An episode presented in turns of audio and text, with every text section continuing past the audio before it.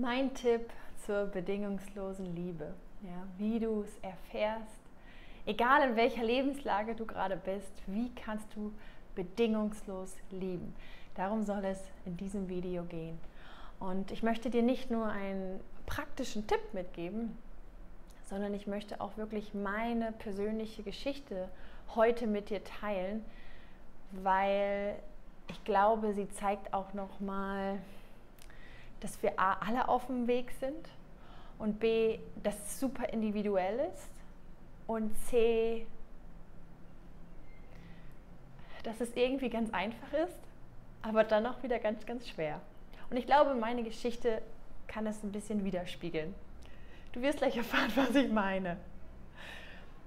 Doch zuallererst möchte ich erstmal beschreiben, was ich persönlich unter einer bedingungslosen Liebe verstehe. Und da spreche ich jetzt vor allem in einer Liebespartnerschaft, ne? also in dem Kontext. Weil dass wir unsere Kinder bedingungslos lieben, das ähm, habe ich jetzt von mehreren Eltern schon gehört, ist sowieso schon Garantie. Nicht immer, wenn sie nervig sind, aber zumindest bei der Geburt, sagen wir mal so. Gut, also was ich meine mit bedingungsloser Liebe, es ist, steckt ja im Grunde auch im Wort. Es ist jemanden zu lieben und das ohne Bedingung. Ja egal wie er oder wie sie ist, du liebst diese Person. Das bedeutet nicht, dass man keine Wünsche hat. Ja? Also Wünsche wie zum Beispiel, Schatz, kannst du den Müll mal rausbringen? Oder Schatz, kannst du mir mal bitte zuhören? Ja, du darfst die Wünsche haben.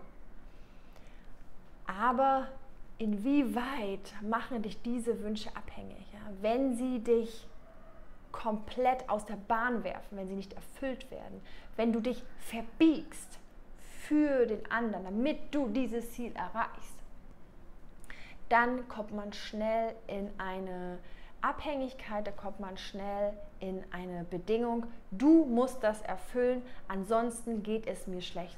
Ja, also diese Bedingung, du sorgst dafür, dass es mir schlecht geht, wenn du es nicht erfüllst.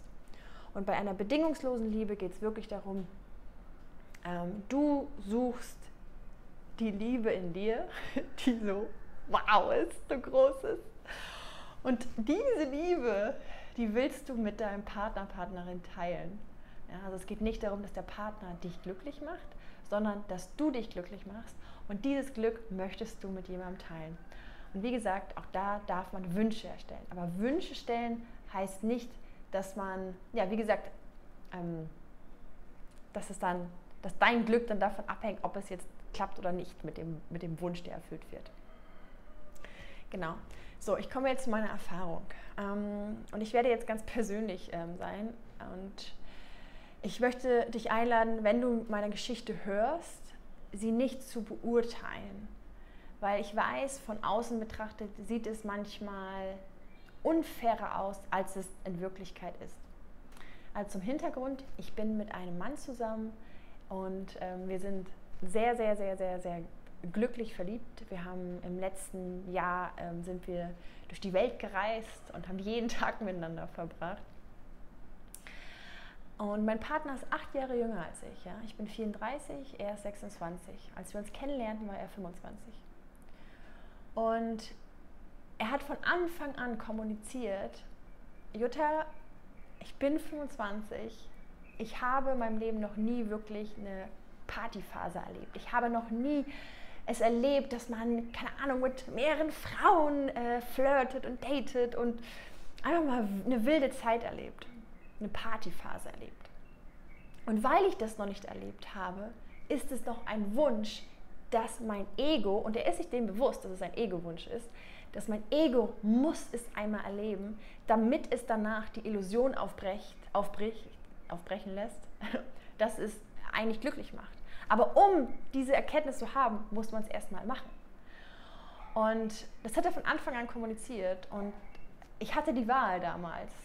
Okay, ich schließe dich jetzt hier ab, weil ich Angst habe, dass es irgendwann passiert und ich damit nicht umgehen kann.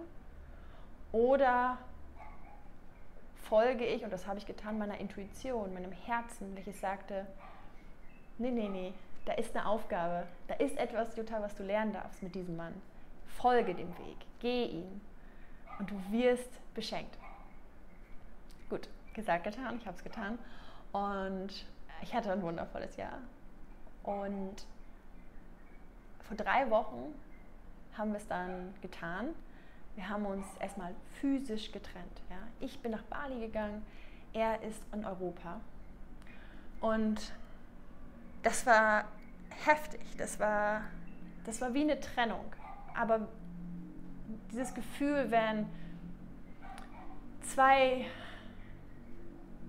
Menschen zusammenschmelzen, jeder für sich natürlich, aber man ist ja trotzdem energetisch verbunden, ja? man ist emotional verbunden, man ist, man, mittlerweile denkt man die gleichen Dinge und so weiter und so fort. Und wenn man dann plötzlich physisch auseinandergerissen wird, das ist schmerzhaft. Ist einfach so. Auch wenn man sich aktiv entscheidet dafür, dass man sich trennt, es ist schmerzhaft. Und den Prozess darf man auch akzeptieren und annehmen. Haben wir natürlich auch gemacht. Wir haben beide sehr, sehr viel geweint. Ähm ja, und in den letzten drei Wochen ging es mir nicht so gut, weil ich immer wieder in Gedankenspiralen kam. In Gedanken wie, oh, jetzt ist er gerade auf einer Party. Oh, jetzt lernt er eine andere kennen. Oh, was ist, wenn er mich vergisst? Oh, was für ein Arschloch, was tut er mir eigentlich gerade an? Wegen ihm leide ich jetzt. ja, also ich war wirklich von wütend bis traurig bis ängstlich. Ich bin jede Emotion durchgegangen. Und dann hatte ich vor zwölf Tagen oder 13 Tagen ähm, das Glück, einen Vipassana-Kurs mitzumachen. Was Vipassana ist, das habe ich nochmal ein extra Video ähm, hochgeladen. Aber es ist eine Meditationstechnik, wo du zehn Tage, das kurz erklärt, wo du zehn Tage in Ruhe nur für dich meditierst. Und du hast keinen Kontakt zu anderen Menschen, du hast kein Buch, kein Handy, nichts. Also du sollst dich wirklich nur mit deiner inneren Welt, mit deinem Schmerz auseinandersetzen weil, so sagen die Buddhisten, die ja Vipassana quasi hervorgerufen haben, ähm, wenn du den, die wahre Natur des Leids erkennst, dann löst er sich auf und dann kannst du einfach viel, viel besser mit Blockaden umgehen, du kannst sie lösen, du kannst in Zukunft viel, viel besser mit anderen Dingen umgehen. Naja, und mit diesem Versprechen dachte ich so, okay, es wird tough, aber es gibt gerade keinen anderen Weg weil ich möchte nicht mehr meine Bedingungen an meinen Partner stellen. Ich möchte nicht mein Glück von diesem Mann abhängig machen. Ich möchte unabhängig sein, auf eine gesunde Art und Weise. Und vor allem möchte ich nicht mehr meinen Gedanken da oben, die so verbittert waren, denen möchte ich einfach nicht mehr Gehör schenken. Was ich ja mittlerweile auf meiner spirituellen Reise erfahren habe, ist, dass unsere Gedanken, die bewerten, die negativ sind, die kritisch sind, dass die eben nicht wahrhaftig sind, dass die aus dem Ego sind, aus dem falschen Ich, aus das, das antrainierte, die antrainierte Persönlichkeit, die am Ende eine Illusion ist. Was ist das Ego? Auch ein Video, was ich ähm, schon mal produziert habe. Gerne anschauen, wenn du mehr darüber erfahren möchtest. Also ich wusste, die Gedanken, die bringen mich nicht weiter, die bringen mich nur in der Angst. Angst ist eine Illusion, also nicht glauben. Die wollte ich über, mit Vipassana überwinden. Ja, und dann fingen die ersten Tage an. Und dann stehst du um halb fünf morgens auf und gehst direkt in den Meditationssaal und dann meditierst du bis abends 9 Uhr. Und das ist richtig scheiße manchmal. das ist richtig scheiße manchmal. Weil du enorm Schmerz hast, im körperlichen, im Körper, ja, dein Rücken, mein Herz tat sehr weh, ich habe da richtig diesen Herzschmerz gemerkt. Ähm, aber eben auch ja, Emotionen, also Emotionen, Körper, es hängt ja alles zusammen, also demnach, wovon rede ich. Also egal welcher Schmerz da auch immer war, es tat weh. Und mein Lehrer, mein Vipassana-Lehrer, er sagte immer, ihr müsst die wahre Natur des Schmerzes kennenlernen. Das bedeutet, Ihr beobachtet den Schmerz auf eine sehr neutrale Art und Weise. Das heißt, guckt doch erstmal, welche Konsistenz hat dieser Schmerz. Drückt er, zieht er, blubbert er, kitzelt er? Ist er weich? Ist er hart? Ist er warm? Ist er heiß? Kalt? Vibriert er ganz stark oder ist er sehr niedrig frequentiert? All diese Eigenschaften, die wir der körperlichen Wahrnehmung zuordnen können. Und das habe ich getan. mehrmals. Und immer wieder durfte ich feststellen, nach ein paar Minuten ging er. Wenn ich mich widersetzt habe und es nicht wollte, dann blieb er. Und immer wenn wir keinen Schmerz hatten oder wenn der nicht so dominant und einnehmend war und die Aufmerksamkeit so viel gezogen hat, dann sollten wir uns folgenden Anker suchen. Und der Anker, das war die Bewegung unseres Körpers beim Atmen. Ja, also wenn wir eingeatmet haben, wo hat sich was gewölbt? War es der Brustkorb, war es der Bauch? Und wo ist der Bauch dann hingegangen? Ist er zur Seite, nach unten, nach oben, nach vorne, nach rechts, nach hinten? Ja. Der Körper, wenn er atmet, bewegt sich relativ unterschiedlich häufig. In meinem Fall war es häufig, dass mein Brustkorb sich gewölbt hat. Nach vorne, aber auch nach oben, sodass meine Schultern teilweise nach oben mitgegangen sind so in etwa jetzt Extremform dargestellt. Und Ziel des Ganzen ist es, also wenn man sich auf den Atem konzentriert, ist einmal, dass man seine Konzentration und seinen Fokus schult, aber auch, weil man dann wieder in Kontakt tritt mit sich selbst.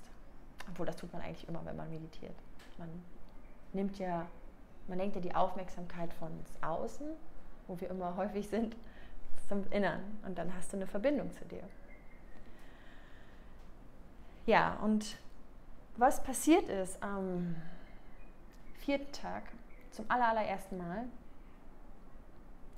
war folgendes. Ich saß eben auf meinem Meditationskissen. Ich hatte ganz viele negative Gedanken. Ich habe meinen Freund verflucht. Ich habe mich selber verflucht. Ich habe mich kritisiert. Ähm, habe mein Alter dafür verurteilt, dass das jetzt hier gerade passiert. Ich dachte so, oh, wenn ich 26 wäre, dann wäre ich jetzt viel cooler damit umgegangen. Aber ich bin ja schon 34. Vielleicht passe ich gar nicht zu ihm. die haben mir die Welt wirklich zur Hölle gemacht. Und als ich das dann realisierte, dass ich gerade denke und dass es mir Schmerz verursacht, habe ich gesagt, nein, nein, nein, nein, nein. Ich konzentriere mich jetzt erstmal auf meinen Atem wieder. Also habe ich die Bewegung meines Atems fokussiert. Und es ging auf und es ging ab. Und ich weiß gar nicht, wie lange ich da saß. Vielleicht waren es 45, 50 Minuten. Und dann passierte etwas, was mich bis heute, und das ist jetzt zehn Tage her oder neun, ähm, noch immer sehr berührt. Und plötzlich war so, ein, so eine Öffnung in mir. Gefühlt brach alles auf. Mein ganzer Körper brach auf. Und ich habe einfach nur Liebe gespürt. Ich habe so eine reine, pure Liebe gespürt, die viel größer ist als alles, was ich bislang erfahren habe. Wobei, wenn ich Hundewelpen sah, habe ich sie auch erfahren, aber nicht so bewusst. Und, und als ich in diesem Zustand war, ich habe, mein Körper war leicht ich schwebte gefühlt. Und ich habe dann über alles nachdenken können. Ich habe darüber nachdenken können, dass mein Freund gerade im Ausland ist und dass er diesen, seinen Wunsch nachgeht. Und ich habe gedacht, ja, ist doch super. Ist doch total gut, dass er das macht.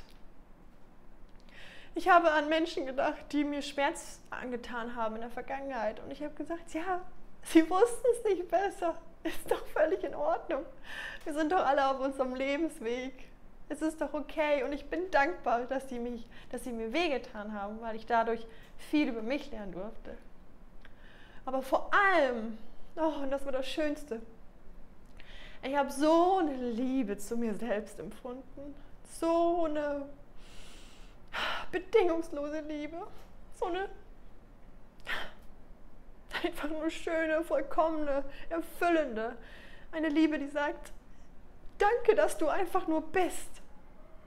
Ja, ich habe mich nicht mehr geliebt, weil ich bestimmte Dinge tue oder machen kann oder Talente habe, sondern ich habe mich einfach nur geliebt, weil ich da bin, weil ich bin, weil ich sein kann.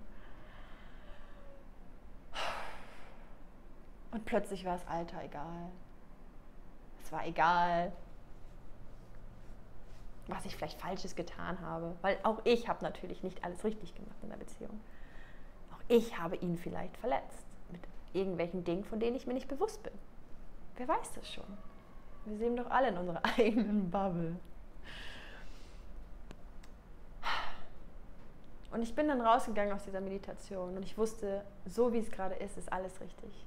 Und egal, wie es auch weitergeht, ja, wenn wir diese Trennung, diese physische Trennung, die wir jetzt haben, nicht überstehen, dann ist das genau richtig. Weil, und das war auch so enorm, ich habe so viel geliebt, dass ich einfach im Vertrauen gebadet habe. So, ich wusste, das läuft hier alles gerade nach Plan. Und das ist nicht ein Plan, welches mein Ego mir gestrickt hat, sondern das ist ein viel, viel höherer Plan. Ein Plan, der wirklich von einer universellen Kraft kommt. Und die, da war ein richtiges Urvertrauen in allem. Und damit bin ich rausgegangen und ich leuchtete. Also ich spürte auch, wie mein Gang groß wurde und wie ich da wirklich wie so eine Königin rausstolziert bin. Und es war wunderschön. Und da hat mich der Buddhist aber schnell auf den Teppich geholt und meinte so, pass auf, Jutta, denn du kommst jetzt zu einer, du läufst jetzt Gefahr, dass du dich an dieses Gefühl von bedingungsloser Liebe, dass du attached, dass du festhalten möchtest. Und ja, natürlich wollte ich dran festhalten. Es war zu schön. Ähm, aber er sagte, die Lösung ist, es soll dir egal sein. Aber so weit war ich noch nicht. Und deswegen habe ich mich dann an den Mittagtisch gesetzt und ich habe erst noch gestrahlt. Dann habe ich mein Essen gegessen und wurde halt von außen stimuliert. Dann lief da eine Katze vorbei, da war jemand, ein Mensch, der lief vorbei. Dann war mein Geruchssinn wieder da, mein Geschmackssinn. Und bei all den äußeren Stimulationen verlierte ich den Fokus auf mich selber, auf meine innere Welt. Also konnte mein Kopf, mein Ego, meine Gedanken wieder wild rumspielen. Und plötzlich kam wieder der Gedanke, ja, aber eigentlich ist das jetzt nicht so geil, dass er jetzt da rumflirtet und so. Hm. Könnte ja doch was passieren. Zack. Dann war ich schon wieder in meiner Negativspirale. Hm. Ja. Und so lief dann der Tag ab. Ich war wieder in meiner negativen Spirale. Habe ich wieder geweint, dann war ich wieder wütend. Und irgendwann habe ich mich wieder fassen können und mittlerweile war es auch schon abends. Und dann gab es wieder eine lange Meditation und ich habe wieder eine Stunde auf meinen Atem mich fokussiert. Und dann plötzlich habe ich wieder diese bedingungslose Liebe gefühlt. Und ich habe sie nicht erzwungen. Ich habe nicht mich mehr hingesetzt, weil das hat davor hat mich eben mein, mein Lehrer gewarnt. Setze dich nicht hin auf dein Kissen, auf dein Meditationskissen und warte darauf, dass dieser Moment wiederkommt, sondern setz dich auf dein beschissenes Kissen und atme einfach nur und konzentriere dich auf deine Bewegung. Mehr musst du nicht tun, mehr darfst du nicht erwarten. Und dann passiert es von alleine. Und es stimmt, das stimmt, das durfte ich auch erfahren. Dass umso weniger ich eine Bedingung stellte an diesen Zustand, desto schneller kam er. Und was mir diese zehn Tage, wo ich jeden Tag ein Hoch, ein Tief, ein Hoch, ein Tief erleben durfte, was mir diese Tage gelehrt haben, ist diesen, das wusste ich auch schon vorher, aber es ist nochmal viel, viel intensiver, wenn man das zehn Tage hintereinander erlebt, ist dieser unfassbare Unterschied zwischen einmal deinem wahren Ich, deiner Intuition, deinem Herzen, dein Urvertrauen. Und du hast Zugang zu diesem Ruhepol, zu dieser vollkommenen Liebe. Du hast Zugang dazu, weil du bist ein Mensch und jeder Mensch hat diesen Ruhepol. Aber es gibt eben diesen zweiten Teil und der hängt wirklich wie so eine schwebende Wolke über dem wahren Ich und verdeckt quasi den Zugang zu ihr. Und diese Wolke besteht aus deinem Ego, aus deinen Gedanken, aus deinen Traumas, aus den Schmerzen, die du in der Vergangenheit, die du bekommen hast, die deine Ahnen vielleicht mitvererbt bekommen hast oder vielleicht auch aus das vergangene Leben. Und dieser Anteil in dir, dein Ego, möchte deine Aufmerksamkeit und es ist viel, viel aggressiver. Deswegen schenkt, bekommt es auch mehr Aufmerksamkeit von den meisten Menschen. Und dieses Ego, es möchte uns nichts Böses. Es macht es nicht, um dich zu ärgern, sondern es macht es, weil es es nicht anders kennt. Es kennt nur den Schmerz aus der Vergangenheit und deswegen möchte es dich ins Gewohnte bringen, halten. Es möchte das wiedererleben, was es gewöhnt ist. Und wenn du den Weg gehen möchtest in die erste Säule, in die Intuition, in, die wahre, in das wahre Ich, in die bedingungslose Liebe, dann braucht es Selbstdisziplin. Dann braucht es erstmal die Entscheidung, ja, ich gehe den Weg. Und dann heißt es wirklich Selbstdisziplin. Und einer meiner spirituellen Lehrer sagte mal, Jutta, es gibt hunderte von Wege ähm, zu Gott, hat er gesagt. Aber damit meinte er diese bedingungslose Liebe. Also es gibt hunderte Wege zur bedingungslosen Liebe. Aber ich für mich kann jetzt sagen, ich habe meinen Weg gefunden. Und mein Weg bedeutet, dass ich mich einfach beobachte. Und dafür setze ich mich einfach jeden Tag aufs Kissen und meditiere. Morgens eine Stunde und abends eine Stunde. Und das klingt jetzt vielleicht viel für dich. Gerade wenn du vielleicht eine Familie hast und einen Job und all das.